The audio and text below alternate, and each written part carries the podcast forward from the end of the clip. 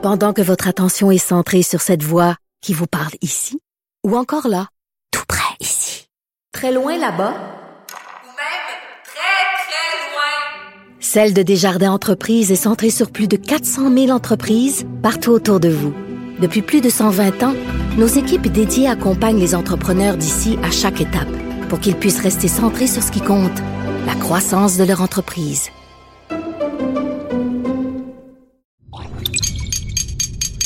Cube Radio.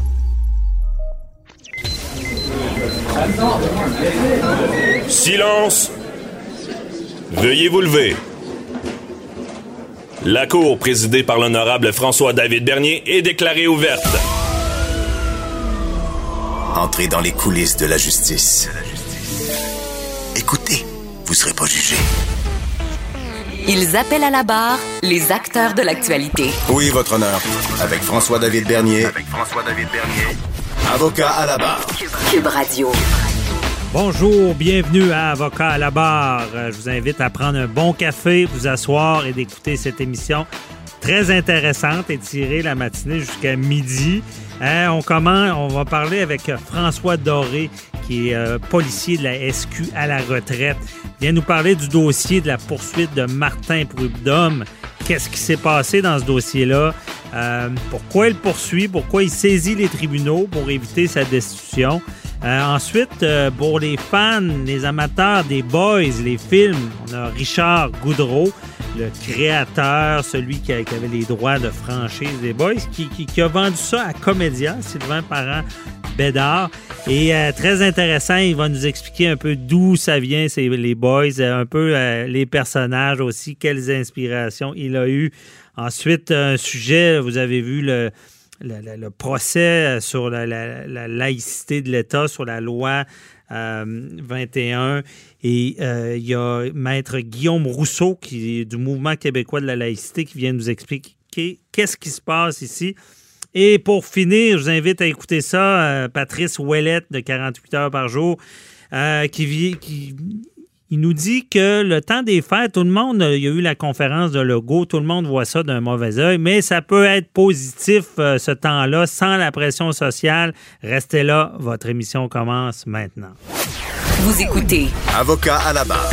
Martin Prudhomme euh, contre-attaque. Euh, Martin Prudhomme, vous savez, le directeur de la Sûreté du Québec, là, qui a été mis, euh, euh, je sais pas comment dire, sur la glace euh, suite à toute l'histoire là, euh, avec euh, bon, euh, des, des- des- fuites journalistiques. il, a, il a perdu la confiance et là, il est suspendu.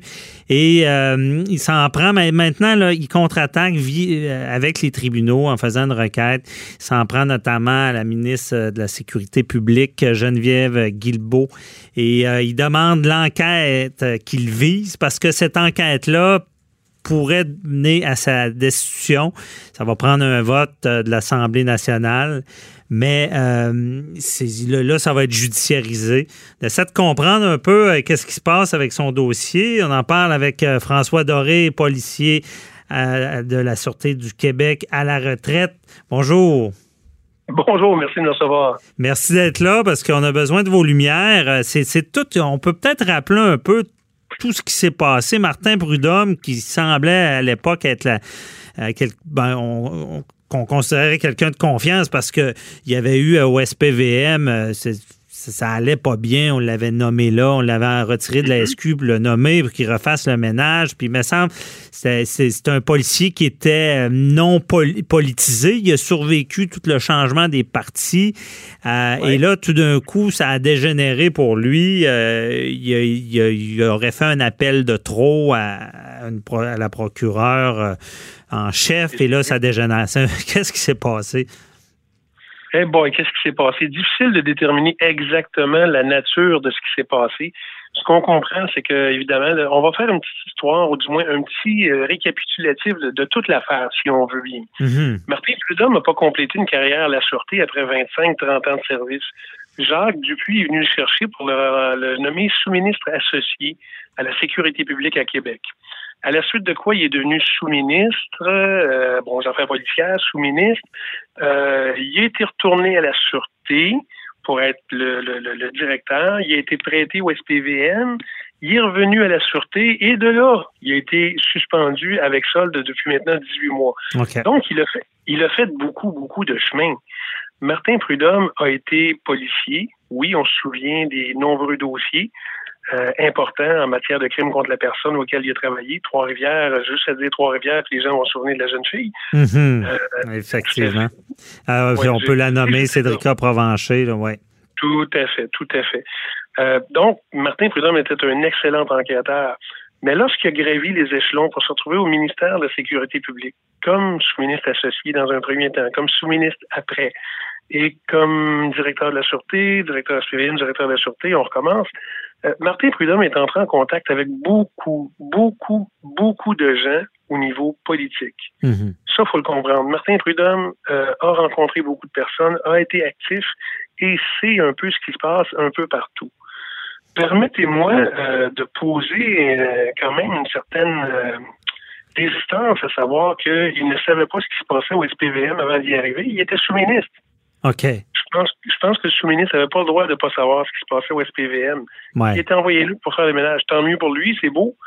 Euh, il est tourné à la sûreté, euh, même si, bon, ce que les médias rapportent récemment, c'est que le, salaire était plus plus élevé au SPVM et que la mairesse du, euh, de Montréal le voulait comme chef, il est retourné à la sûreté.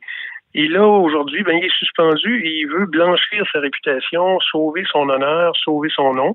Je le comprends. Tout un chacun voudrait le faire s'il est accusé injustement. Ouais. Je, suis, je suis incapable de vous dire aujourd'hui si c'est injuste ou non. Parce que l'événement, ce qu'on sait, c'est qu'il y a eu une enquête. Euh, il n'y a rien de criminel qui a été commis, mais il y aura, un problème avec, déontologiquement. Là. Je pense que cet appel-là, parce que c'est en lien avec le dossier de, Guy euh, Ouellette, là, qui est l'arrestation au Parlement, puis là, il voulait s'informer de ça, puis euh, il, oui, qu'il y avait moins la confiance des procureurs. c'est ça qu'il l'aurait mis dans le... Est-ce que c'est...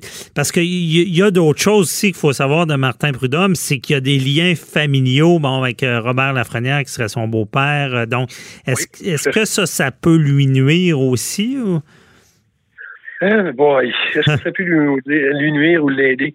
En gros, c'est impossible de dire oui ou non. On peut avoir nos pensées. Euh, j'ai côtoyé, j'étais assuré assez longtemps, je l'ai côtoyé assez longtemps, j'ai côtoyé la plupart des acteurs dans ce dans ce milieu-là pour avoir une idée, mais j'ai pas la, la, la, la, science infuse, la vérité vraie. Oui, ça mhm. peut lui nuire certainement. Et j'ai, j'ai, personnellement un peu de difficulté à penser que euh, des gens qui travaillent chacun de leur côté, à un moment donné, quand ils se retrouvent dans des occasions euh, familiales, ne parlent pas de dossiers pour lesquels ils ont déjà travaillé. J'en veux pour exemple, évidemment, oui, Robert Lafrenière, oui, de sa fille qui le qui est la femme de Martin Prudhomme. Martin Prudhomme, Guy Ouellet, qui sont des amis. Mhm. euh, à un moment donné, oui, on jase de ces choses-là. Comment en jase-t-on? Ben là, euh, l'avenir le dira peut-être, mais oui, ça semble compliqué.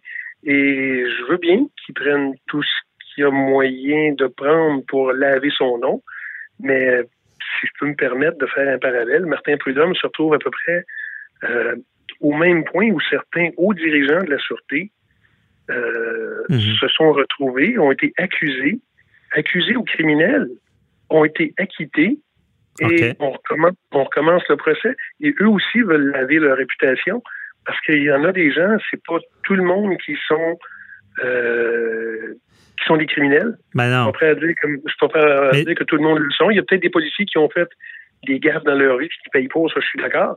Mais Martin Prudhomme se retrouve dans un peu dans le même. Oui, dans le même genre où certains hauts dirigeants, directeurs de la Sûreté, directeur général adjoint, d'autres se retrouvent euh, devant la justice aujourd'hui, puis il n'y a rien qui a été prouvé encore.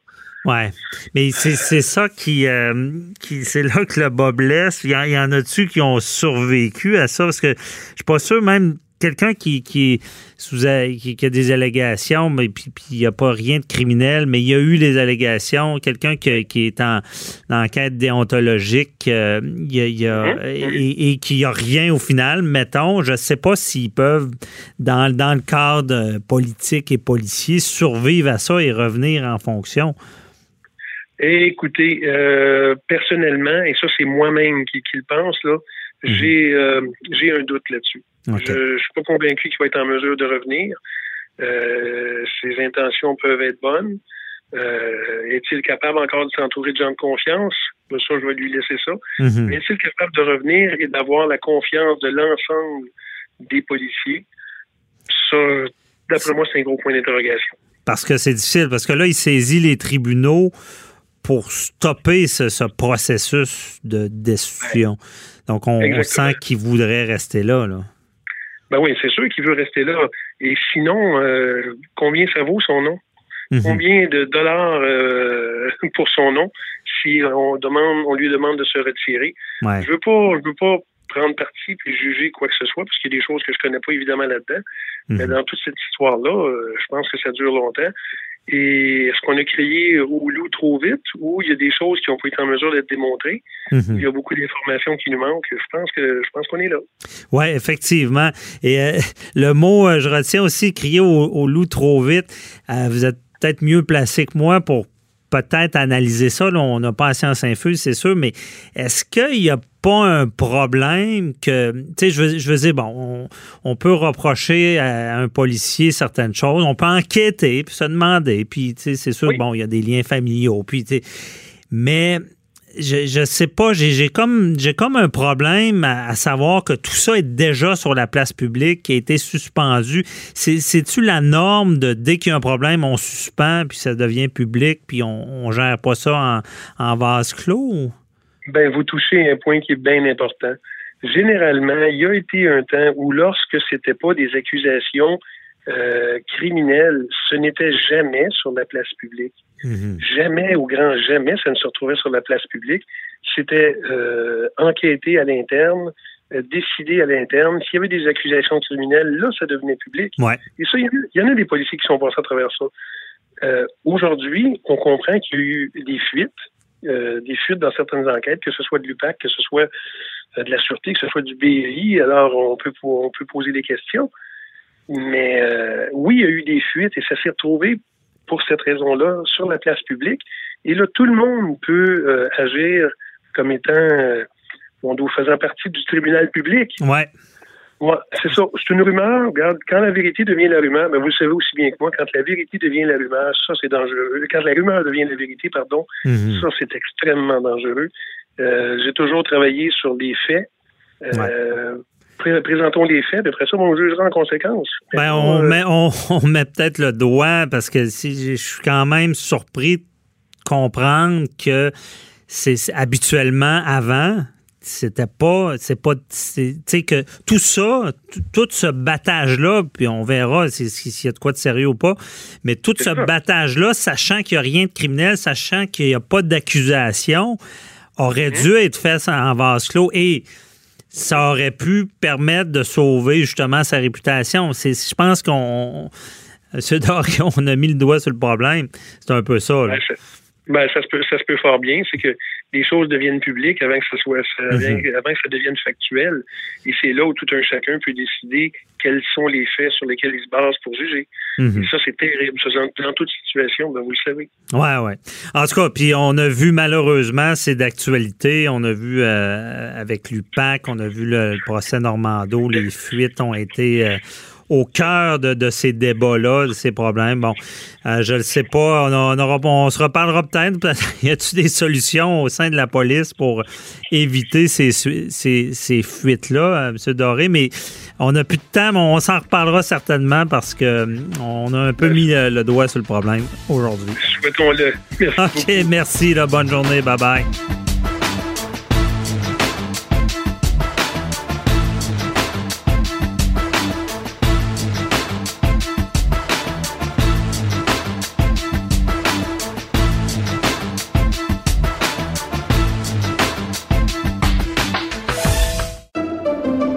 Pendant que votre attention est centrée sur cette voix qui vous parle ici, ou encore là, tout près ici, très loin là-bas, Ou même très, très loin. Celle de Desjardins Entreprises est centrée sur plus de 400 000 entreprises partout autour de vous.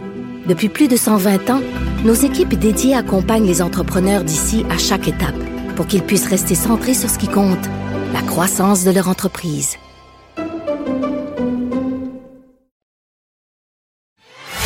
Avocat à la barre. Avec François-David Bernier. Des avocats qui jugent l'actualité tous les matins. La franchise euh, Les Boys passe aux mains de Comédia cette semaine. On apprend ça en primeur. Euh, et Les Boys, ben, vous connaissez tous euh, ces films mythiques, si on peut dire. Tout le monde les connaît au Québec. Et euh, trouvait ça intéressant, avocat à la barre, bon, savoir que les, les- tous les droits passent à Comédia. Donc, on, on en comprend qu'il y aura une autre vie aux Boys. Et là, je je pense qu'on parle du petit écran. Et on voulait en parler avec la personne concernée, Richard Goudreau, qui est le produ- scénariste, producteur, réalisateur et euh, qui, qui- qui détenait cette franchise-là des Boys. Bonjour. Bonjour. Bonjour. Merci d'être avec nous. Donc, euh, euh, vous étiez le, le détenteur de tous ces droits là, de- des, des, des- des- des Boys, là, des films euh, et tout ce qui vient avec. Là. Ah, J'ai créé les Boys. Ah, puis Ouais, vous êtes euh, le créateur aussi? Ouais, ouais, ouais. Et Eh. puis, euh, ouais, ouais, c'est mon bébé. C'est vraiment mon bébé. Ben oui. Par contre, euh, on- euh, euh, euh, par contre, c'est un peu. J'ai fait la, cette semaine la même chose que Marcel Aubu, mais moi, j'ai vendu à des Québécois. Bonne affaire. Ça reste au Québec. Et bon, on va commencer par la base, que nos auditeurs vont être curieux. Tout le monde vous connaît, évidemment, mais euh, il n'y a rien de mieux que de l'entendre de votre bouche. Comment ça a commencé, euh, cette histoire-là, avec les boys? J'étais. euh, je, je joue. moi- Moi-même, je suis un boy. je, je joue dans des ligues de garage depuis longtemps. Et euh, ben, un samedi, euh, je jouais le, le samedi euh, de 10h30 à midi, euh, tout près de chez moi. Puis euh, c'est une gang, tu sais, c'est vraiment relax, c'est drôle. c'est Et euh, un samedi après le match, et après, quand les gars prennent une bière, puis et là, il sort toutes sortes de, de choses. Puis ça me, ça me sauté le flash, me sauté d'en face. euh, je me suis dit, euh, crime, euh, pourquoi je fais pas un film là-dessus? C'est, drôle. C'est, c'est comme ça que c'est venu. Ah, c'est bon. J'ai même, j'ai même mis un des, de mes vrais joueurs des, des boys dans le premier boys. Ah, ouais, c'était un vrai joueur de l'équipe de garage. Ouais, ouais, ouais, parce qu'il se vantait tout le temps parce que les, bon, les gars savaient que j'étais producteur. Puis, hey, gars, t'as pas vu que j'étais un acteur quand est-ce que tu me mets dans un film? Quand j'ai décidé de faire j'ai dit, puis toi, tu vas jouer dedans. Et là, pareil. Y a-tu aimé ça? Il a pas mal aimé ça. Il a pas mal aimé ça. Il a pas mal aimé ça. C'est pas devenu une vedette après, là. Il a, il a pas continué. Non, non, j'ai arrêté sa carrière après. Ah, c'est bon. Puis, Ça s'est bien passé. C'était le, le chum de Fern, celui qui s'appelle Labine. Alors, euh, pour les fans des Boys, ils savent c'est qui. C'est lui qui était dans le cercueil euh, dans les Boys 2. OK, ah, c'est bon, je me rappelle.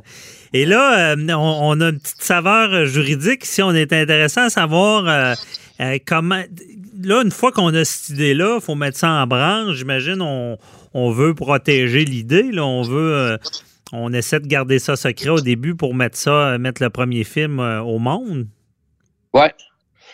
Ouais, ben, tu sais, euh, faut enregistrer les droits d'une façon bien simple, hein, c'est de, euh, de s'envoyer le projet euh, par euh, courrier enregistré. Ouais. Euh, ça, c'est une des façons de le faire. Effectivement, c'est la moins coûteuse puis est très efficace. J'ai déjà conseillé ça. Donc, Ouais. pour, pour garder l'idée. Puis là, comment ça se passe après ça, le développement de l'é- l'émission? On pense à des... bon, déjà, on, on sait un acteur d'où il venait, de la Ligue de garage directement. Après ça, vous vous êtes dit quoi pour les autres acteurs? Euh, vous, vous du monde en particulier? Ou? Je veux juste spécifier euh, avant toujours pour euh, l'idée, puis ça, il faut quand même l'écrire, l'idée. Hein, c'est pas, euh, Ouais. pas une phrase, là. C'est pas une phrase. C'est, euh, moi, j'avais fait un texte de 25 pages, là, qui est un peu. euh, Ben, c'est ça. C'est c'est pas Ouais. seulement une idée, de dire hein, c'est une équipe de garage, c'est c'est une idée qui est plus ouais. euh, organisée puis détaillée. Euh, Ouais. Mais Il y avait les, les personnages, là, il y avait l'histoire, il y avait les personnages, il y avait tout ça. Dans... parce que dans le fond, c'est votre bébé, vous, vous le voyez déjà, déjà grand là, quand vous l'avez conçu. Là. Vous- Ouais, Est-ce- ouais. Est-ce Ben, que moi, avant, j'avais fait euh, des films, euh, on, appelait, on appelle ça, nous, dans le jargon, des family movies, des films pour la famille. euh, en anglais, j'avais fait sept films pour, pour me, pour- pas pour me faire la main, mais j'adorais faire ça. OK. Et, euh, et, euh, et après, ben c'est ça. J'ai commencé à travailler sur le film des Boys. Et puis, euh, puis monter ça, puis trouver la bonne équipe autour. Euh, et, et Louis Saya avait fait un film que j'ai que j'ai adoré qui s'appelait euh, qui le vol du Sphinx. Euh, non, pas le pas le vol du Sphinx, le, le Sphinx. OK.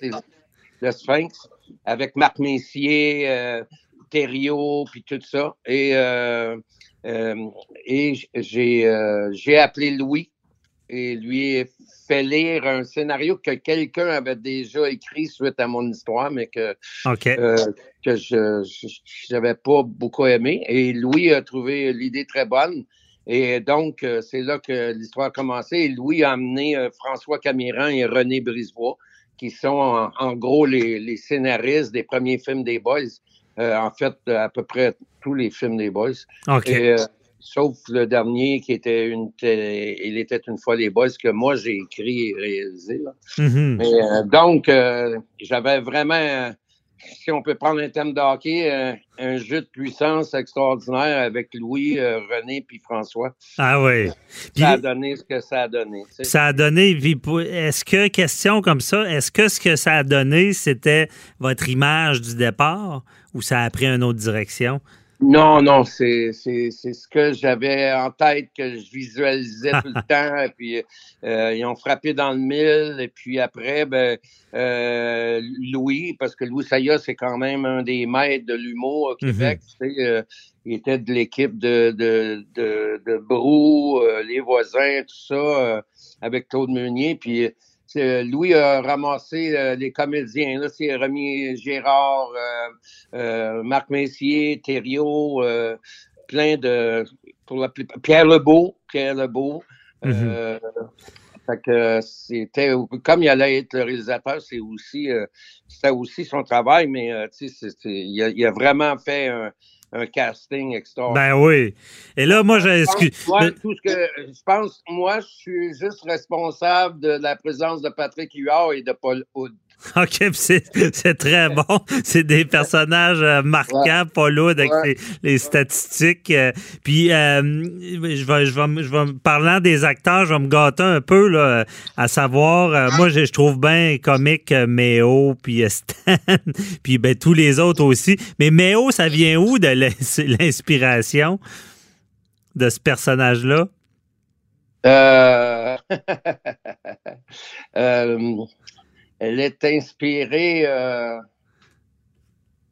disons que quand, quand j'étais dans la vingtaine, euh, j'avais une bande de, de, de chums et puis euh, on se voyait, on avait un, un bar où on, on se retrouvait souvent. OK. Et euh, je me suis inspiré euh, du, du propriétaire de ce bar-là pour euh, Stan et, et euh, de- de- d'un d'un Shylock qui, euh, qui venait souvent à ce bar-là. Ouais. Qui, mais, c'est pour ça, je nommerai pas les Non, on n'aura pas les noms. On, voit, on voit le portrait très bien, puis c'est intéressant parce que en plus, il est tellement bien interprété et joué. Et, euh, puis aussi, euh, question mythique aussi pour ceux qui connaissent ça. Euh, la dureté du mental, là, ça, ça vient de où, là? C'est qui qui a eu Ah, cette idée-là? ben, la dureté du mental, c'est un fameux euh, monologue euh, écrit par euh, euh, François Camiran, François et, et- et René Brisebois, euh, OK. euh, qui ont pondu ça. Ah, c'est Euh, bon. Ça, et, euh, Pour nos auditeurs, ça a marqué le Québec. Là. Ben, ceux qui, ça me surprendrait. Il n'y a, pas- a grand monde qui n'ont pas écouté ça. Donc, c'est, c'est Marc Messier qui, qui parle de la dureté du mental. Euh, je me rappelle bien. Et là, il ne nous reste pas tant de temps, mais vous avez décidé de la, la franchise là, va passer aux mains de Comédia. là. Vous avez décidé de vendre, mais vous allez rester impliqué quand même. Là. Oui, euh, sinon, euh, je pense que c'était, euh, c'était le souhait de, de Sylvain euh, autant que le mien. Tu sais, euh, euh, ça fait longtemps qu'on travaillait là-dessus. Hein. La première fois qu'on a parlé de ça, je pense que Ça doit. C'était à Cannes en plus, au marché de télévision à Cannes. OK. Et, euh, et, euh, et c'est mon fils qui, qui était avec moi. On était en vacances, pas loin de là. Euh, et qui me dit parce que mon fils euh, Lenjo euh, Goudreau, il est vice-président de la production chez euh, Comédia. OK. Il y avait déjà Ouais, un ouais. contact. Ouais, ouais, ouais, ouais, c'est ça. Ah, puis, euh, c'est lui qui nous a mis ensemble. Et puis, c'est là qu'on a commencé à jaser de tout ça. Et Sylvain étant un fan des Boys aussi. ça- Et puis, euh, c'est resté là jusqu'à plus intensivement la- l'année dernière. Et puis, ben, ça. C'est. euh, euh, temps. c'est c'est c'est ce qui me passionne vraiment je suis un passionné là Mhm. et ce qui me passionne c'est c'est de travailler avec euh, les scénaristes les réalisateurs les acteurs euh, J'étais un peu euh, après euh, 25 ans de production euh, un peu tanné là de de faire euh, l'administrateur puis toutes ces choses là puis tu sais la, la, la Ouais. aussi euh, a tellement grossi maintenant puis que d'avoir un, un- un des, des, des, des- un peu, je les appelle des partenaires maintenant, mais euh, un groupe comme Comédia. Ben oui, on comprend ça. Si vous, euh. vous, vous voulez euh, un peu, euh, vous avez, vous avez, comme on dit, ramé un bon bout. Là. Vous, en- vous restez Ouais. dans le bateau, mais c'est pas vous qui rame en, en folie. Vous allez avoir un- une équipe, puis euh, vous, allez pouvoir euh, continuer à vous amuser là-dedans. Ben, merci Exactement. beaucoup. C'était vraiment intéressant euh, de savoir tout ça. Puis euh, bo- bonne continuation aux boys. Euh, C'est Richard Merci. Godreau. Merci. Bye bye.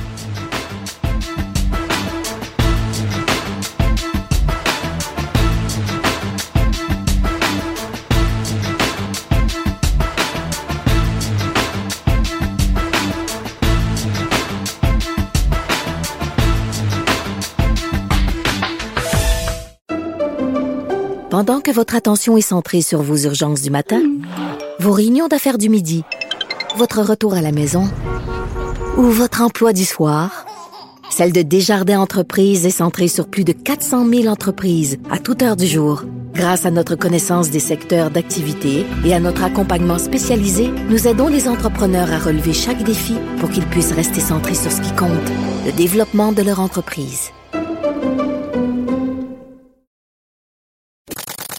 Avocat à la barre. Avec François-David Bernier. Avec François-David Bernier. On a vu cette semaine euh, le procès sur la laïcité. Euh, ben, il y a eu un petit pépin. Là. Il a été interrompu à cause de cas de COVID. Bon, on s'en attend ces temps-ci. là. Tout est affecté. Donc, ce, gros procès-là, là, pour ceux qui ont suivi ça, qui est entamé, beaucoup de témoins, beaucoup d'intervenants, euh, des groupes qui suivent ça. On rappelle un peu les, faits. C'est la loi sur la laïcité qui est adoptée. C'est une étudiante qui porte le voile, enseignante, là, qui a- en tout cas, qui a contesté. On, on conteste au final cette loi-là, disant que c'est discriminatoire. Et c'est euh, un tout qu'un procès. Et on voulait en savoir plus. On en parle avec euh, Maître Guillaume Rousseau, qui est avocat du mouvement laïque québécois, qui sont intervenants dans son, ce procès-là. Bonjour, euh, Maître Rousseau. Bonjour. Merci d'être avec nous. Euh, comment ça se passe? Expliquez-nous un peu, c'était quoi les bases là, de cette contestation-là?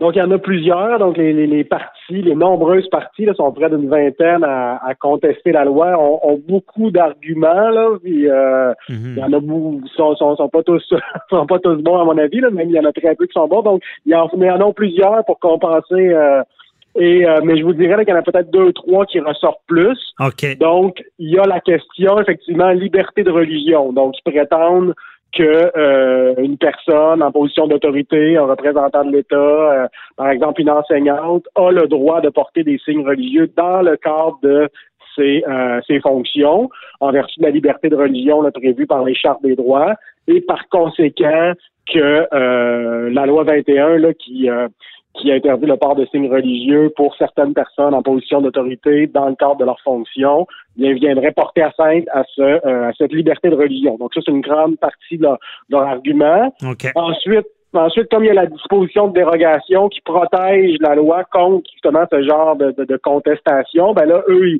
ils, contestent la disposition de dérogation finalement. Ils veulent, ils veulent renverser la jurisprudence qui existe, qui, qui consacre le droit pour l'Assemblée nationale du Québec là, de d'utiliser la disposition de dérogation pour protéger des lois contre les, les contestations constitutionnelles. Cette fameuse, pour expliquer à nos auditeurs, cette, cette fameuse disposition-là, où est-ce qu'on on annonce d'avance qu'on va contrevenir à certains droits de la Charte, euh, donc la clause dérogatoire, là, mais dans l'intérêt de, de, la société en général. Fait que c'est ça qui est contesté aussi. OK, je vous laisse continuer.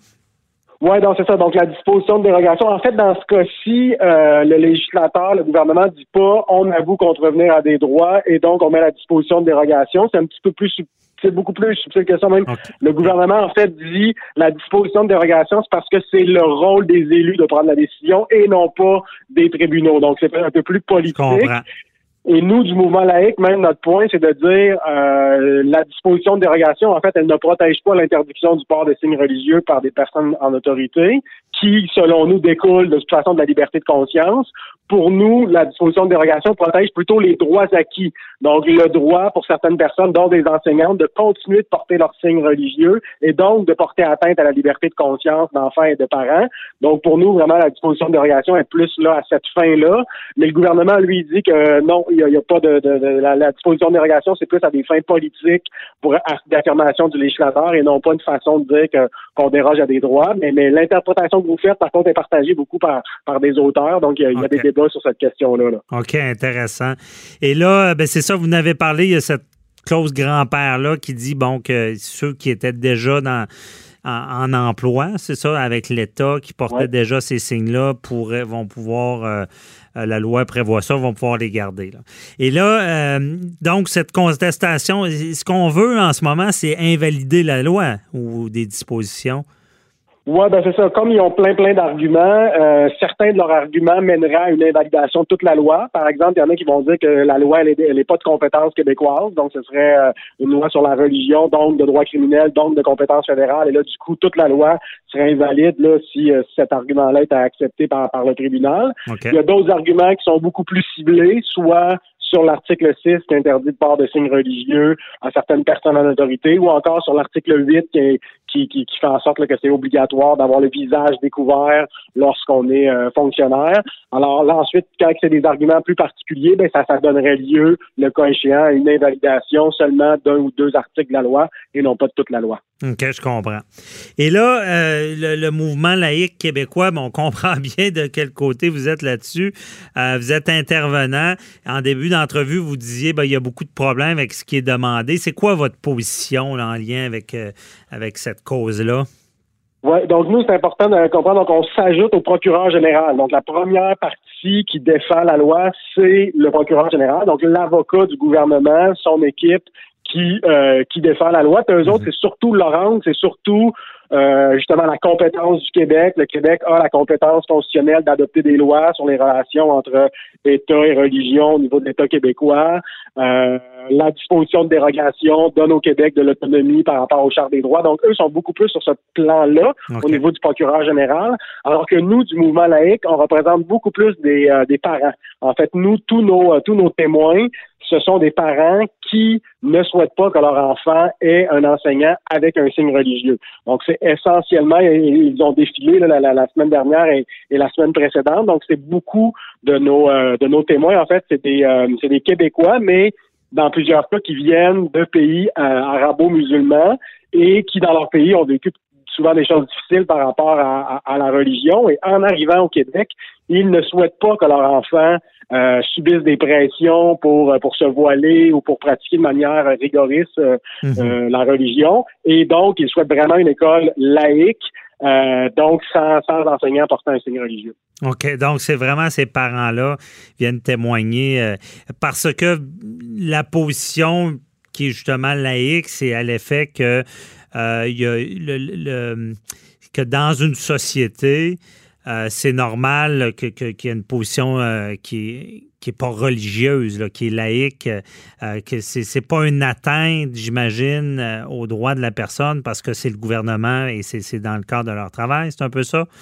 Exactement. Donc, c'est mon, mon, client et la dernière fois qu'il s'était rendu devant les tribunaux là, aussi loin, c'était dans l'affaire Mouvement laïque contre Ville de Saguenay, où le mouvement laïque avait plaidé que la pratique de faire une prière au conseil de ville c'était pas un exercice de la liberté de religion là, de la part du maire Tremblay, mais c'était mhm. au contraire une pratique discriminatoire et contraire à la liberté de conscience des gens dans la salle qui qui veulent pas participer à un exercice religieux. Et pour une personne qui représente l'État, comme le maire d'une municipalité, ben c'est ce qui, ce qui s'impose à lui, c'est pas sa liberté de son libre exercice religieux, c'est son devoir de neutralité. Et là, nous on dit ben c'est la même chose pour des personnes en autorité, des représentants de l'État en autorité dans le cadre de leur fonction qui s'impose à eux, c'est un devoir de neutralité pour respecter la liberté de conscience des bénéficiaires de services publics et non pas un, libre exercice religieux qui n'a pas sa place quand on est représentant de l'État dans le cadre de ses fonctions. OK. Laïcité de l'État.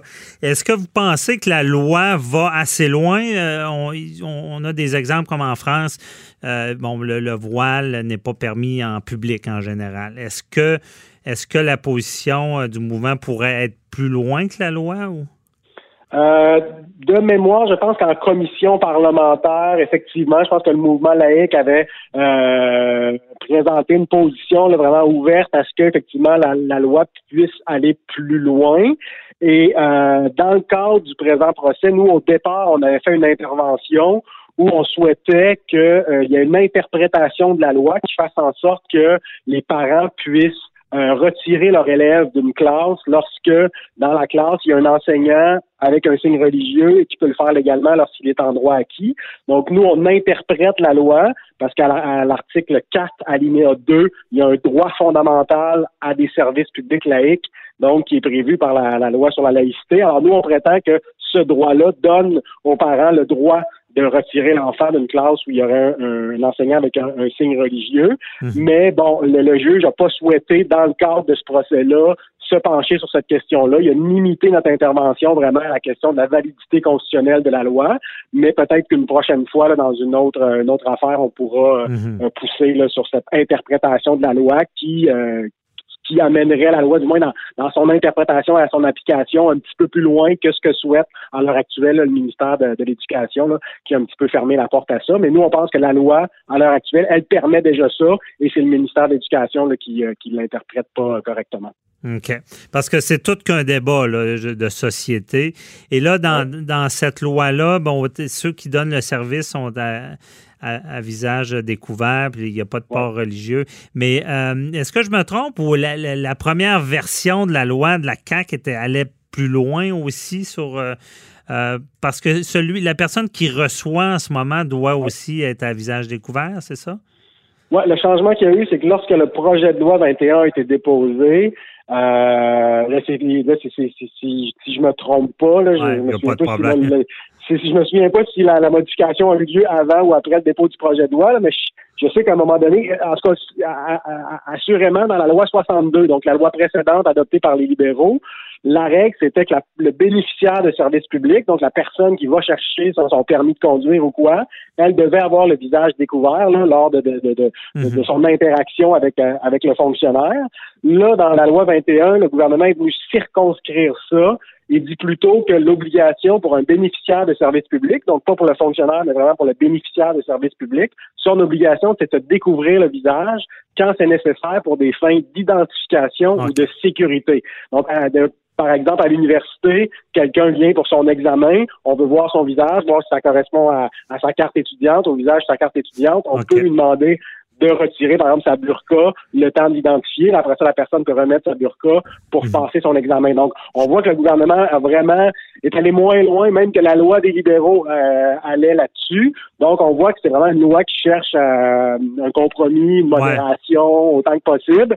Bon, ça ne fait pas l'unanimité, là, mais quand même, on voit que c'est un bon exemple de point où la loi est, pas allée très loin. C'est tout, qu'un débat. Il nous reste 30 secondes. Vrai, pensez-vous voir le, rapidement le, gouvernement fédéral est, euh, arrivé dans, dans, le débat ou? Ben, pour l'instant, il faut savoir qu'il y a la Commission canadienne des droits de la personne, donc un organisme fédéral avec des fonds fédéraux là, qui, qui, qui est déjà actif. Euh, mais le procureur général du Canada comme tel n'est pas au dossier. OK. Et euh, je pense que le fédéral a laissé la porte ouverte pour qu'il intervienne soit en Cour d'appel et en Cour suprême, parce que peu importe le jugement de la Cour supérieure, il y a quand même des, des, des bonnes chances que ça se retrouve en Cour d'appel. Suprême. très, très bonne chance. euh, Ça aille plus loin. Merci beaucoup, euh, Maître Guillaume Rousseau, de nous avoir éclairé dans, dans ce dossier-là. Bonne journée. Merci à vous. Bye-bye.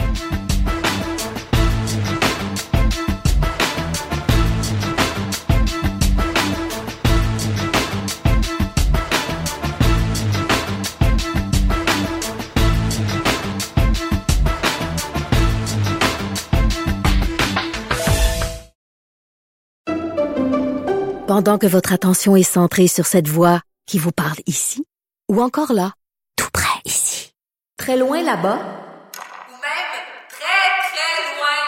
Celle de Desjardins Entreprises est centrée sur plus de 400 000 entreprises partout autour de vous. Depuis plus de 120 ans, nos équipes dédiées accompagnent les entrepreneurs d'ici à chaque étape pour qu'ils puissent rester centrés sur ce qui compte, la croissance de leur entreprise. Avocat à la barre. Avec François-David Bernier. Des avocats qui jugent l'actualité tous les matins. Bon, à peu près tout le monde a suivi euh, cette semaine la conférence de presse euh, de, François Legault, bon, et, euh, M. Arruda, bon, sur les, dispositions de Noël. On en a parlé avant du côté familial, légal, les gardes partagées. Et euh, tout le monde était attentif. Qu'est-ce qui va se passer à Noël? Est-ce qu'il va fermer les écoles? Euh, Est-ce qu'on va pouvoir fêter ou pas? Bon, on a appris plus. On sait qu'on a une belle fenêtre de quatre jours pour faire des rassemblements, mais pas plus que 10 personnes. Euh, mais c'est- du jamais vu quand même. C'est particulier. Euh, comment on va gérer ça? On en parle avec euh, notre spécialiste euh, de la gestion, surtout de toutes sortes, mais de la haute performance de, de la plateforme 48 heures par jour et qui va peut-être nous éclairer comment gérer cette période des fêtes qui sera certainement très différente des autres. Bonjour Patrice. Maître Bernier, c'est toujours un plaisir. Écoutez, je pense qu'on est tous un peu dans, j'oserais dire, dans un état second, parce qu'à chaque semaine, euh, c'est, toujours de la nouvelle information. Je veux dire, on, la société est en constante, constante adaptation. Oui, on évolue Et- là. Puis- Ah, c'est, euh, c'est, c'est. Puis tout le monde est anxieux un peu. Euh, Comment est-ce qu'on va passer le temps des fêtes? Bon, disons que là, comme vous l'avez mentionné, on a une fenêtre. On a une fenêtre de quatre jours. Mhm. En même temps, Maître Bernier, je me dis toujours, dans chaque situation d'adaptation, il y a toujours différents angles sur lesquels on peut le regarder. Hein? Puis moi, je regarde à chaque année, pendant la période des fêtes, il y a quand même beaucoup de gens qui se disent, qui vivent la période qui s'en vient des fêtes comme un stress parce qu'ils ont pas hâte de voir le beau-frère qui est déplaisant quand il prend un verre. Ils trouvent que c'est trop long, les, les soupers, qu'il y en a trop, ils prennent du poids, ils se sentent pas bien. Puis qu'il y a Là, beaucoup ben, d'ouvrages à préparer, ces soupers-là. Le monde sont brûlés, mais raide, là. énormément de travail. On n'a pas beaucoup de temps pour soi. Dans le fond, on passe notre temps à préparer pour des choses qu'on a plus ou moins d'intérêt. Puis un souper, peut-être, ça ferait. Mais savez-vous quoi? Il y a peut-être le- l'angle, on peut peut-être le regarder sous cet angle-là. C'est une des rares fois, parce que l'an prochain, on n'aura pas cette opportunité-là de prendre du temps pour vous, de prendre du temps pour vous. J'aime ça. C'est plus un problème. C'est une Ben opportunité. Moi, je trouve qu'on va probablement passer le plus beau temps des fêtes. Au contraire, parce que là, on va pouvoir passer du temps de qualité avec ceux qu'on aime, Ouais, ceux c'est. qu'on veut voir. Ça, ça, fait, ça, ça fait quelques jours que j'essaie de voir tous les problèmes ju- juridiques, judiciaires de ça, à savoir les récalcitrants qui vont fêter le nouvel an, puis euh, s'ils vont donner des tickets si on fait un party à Noël. Mais euh, je trouve ça intéressant, c'est l'angle euh, qui, qui, qui est intéressant. C'est vrai que quand on sait que tout le monde a décroché, c'est plus facile décrocher en même temps. Ben parce, que, parce que ce que tu dis, je trouve ça intéressant parce que euh, quelqu'un qui vous. Il y a un film même là-dessus, les, les Cranks qui, qui, sautent Noël, qui vont qui veulent aller en Floride. Tout la, leur quartier dit ça n'a pas d'allure, vous mettez pas de décoration, c'est une affaire de Disney. Et c'est vrai que c'est dur de. Quelqu'un qui dit je veux prendre du temps pour moi à Noël pourrait pas le faire avec la pression sociale. Et, eh, Matt Bernier, vous l'avez tellement bien dit, il y a tellement, tellement de pression sociale, il y a tellement de gens qui se sentent obligés de se mettre de côté, de ne pas penser à eux parce qu'on doit être ensemble, on doit être avec le beau-frère déplaisant, on doit être avec la belle-mère des fois qu'on a moins le goût de voir parce qu'elle s'entend pas bien que notre conjoint. Ouais. Écoutez, des conflits dans les familles, il y en a beaucoup. Je me dis pourquoi pas aller une étape plus loin et même commencer dès aujourd'hui à planifier vos activités tranquilles de ressourcement. Vous allez pouvoir récupérer physiquement. Vous sortirez pas du temps des fêtes avec 10 livres en trop, 5 kilos, 10 kilos de trop. Là, on se sent mal, puis on commence l'année, puis on n'est pas en forme. Mais on va commencer 2021 en forme. Ben oui. Puis d'ailleurs, euh, les, on, je sais pas si tu as remarqué, puis il y a un mouvement les gens décorent tôt cette année. Euh, les gens se mettent dans l'ambiance plus tôt que d'habitude. C'est vrai, absolument. Absolument. Puis, euh, je ne sais pas si c'est symptomatique du fait qu'on est pris dans les maisons et qu'on essaie de changer un peu l'environnement, d'y mettre un peu une touche différente un peu. Euh, mais oui, effectivement, on le voit cette année, c'est décoré beaucoup plus tôt.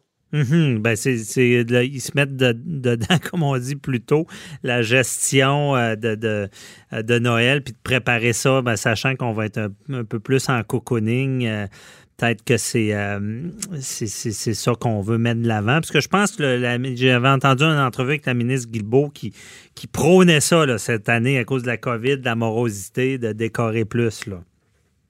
Ah oui, écoutez, tout ce qui est c'est pour ça que je me dis que dans ce qu'on vit présentement, il faut être capable de voir aussi où est l'opportunité. Hein?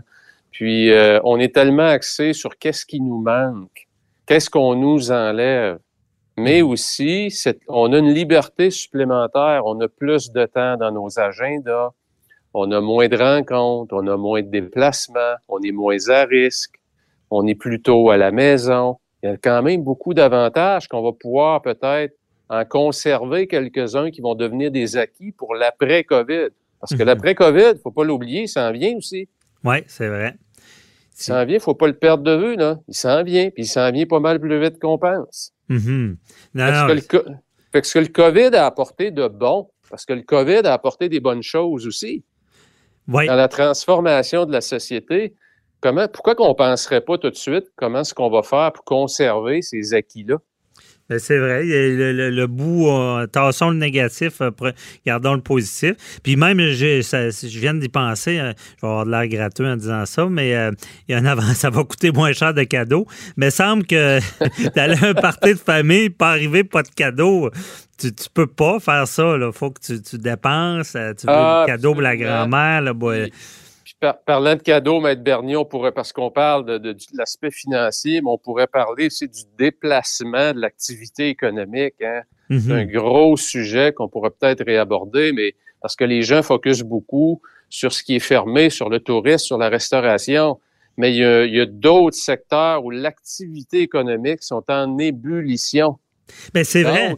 Peut-être qu'on va assister, je dis moins de cadeaux, mais avec ce que tu dis, j'ai l'impression, puis même j'aurais le goût de faire ça, j'ai l'impression que les gens vont se gâter plus dans leur noyau, de, dire, bon, ben regarde, j'ai justement pas de dépenses tant que ça de restauration, pas de dépenses de réception, moins de dépenses de plein de cadeaux à, un party de famille. Moins de dépenses de voyage dans le sud aussi. Pas, de hein? sud. Euh, et euh, peut-être qu'il y a justement un autre élément positif de se dire, ben, on se fera entre nous des cadeaux plus gros. Ah, j'adore votre approche, puis je trouve que ça va bien avec quand on a débuté, c'est prendre soin de soi. Mhm. Comment est-ce qu'on peut s'organiser pour se gâter un petit peu plus? Parce qu'on a quand même souffert de cet isolement-là. On va avoir la chance d'être ensemble dans un moment un peu plus ralenti. au niveau professionnel, on est plus en famille. Ben, profitons-en peut-être pour se gâter un peu plus, encourager nos commerces locaux, il hein, ne faut pas l'oublier. Mhm. Peut-être pas aller mettre notre argent chez Costco ou chez Walmart, mais peut-être chez le commerce du coin. Ça peut-être un petit peu plus de sens.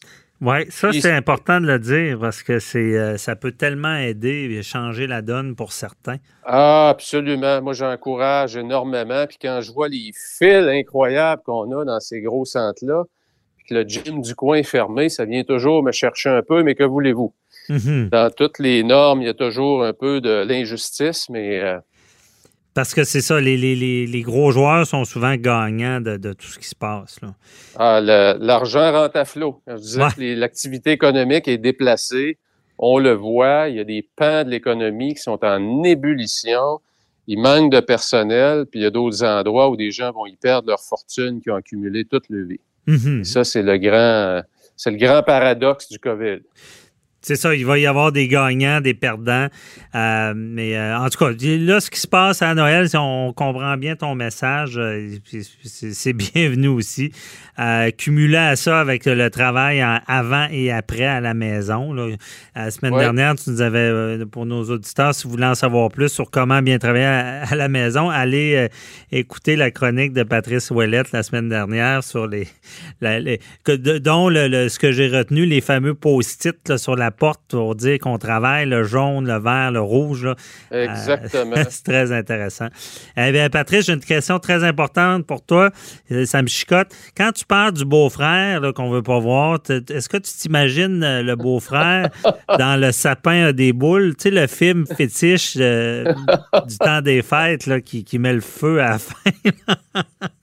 Ah oui, écoutez, euh, je veux dire, je pense qu'on a tous des histoires du temps des fêtes, puis quand l'alcool se mélange un petit peu, c'est pas tout le monde. euh, Il y a un vieil adage qui dit que l'alcool et l'argent, c'est comme le pouvoir, c'est pas tout le monde qui sait bien gérer ça. Ah non, c'est sûr. Fait Hey. que, euh, dans le temps des fêtes, il y en a des fois qu'un petit verre dans le nez, comme on dit, que c'est pas toujours évident. Hein? Ouais, c'est pour ça. nécessairement. ouais. Ça, ça a dû jouer dans la décision de le petit verre dans le nez, ça a joué dans la décision de Legault de ne pas, de pas permettre des, des parties plus que 10 personnes parce que la distanciation avec le petit verre dans le nez, malheureusement, Ah, on l'oublie. ouais, ouais. Ah, C'est plus compliqué. Euh, merci beaucoup, euh, Patrice Ouellette. Euh, donc, on retient ton, ton nouveau défi de cette semaine, le défi positif du temps des fêtes. Voyez ça d'une bonne manière, absolument. différente. Plus de pression sociale, à part quatre jours de temps, mais euh, avec des, des- des rencontres euh, limitées. Fait que, on se reparle la semaine prochaine, puis je pense qu'on va aborder ça, l'impact sur les petits commerces. euh, Oui, parce que là, on sait la situation des restaurateurs. C'est pas drôle. Fait que je te souhaite une belle semaine. ben, à la semaine prochaine. Maître Bernier, c'est toujours un plaisir. On se voit la semaine prochaine. Bye bye.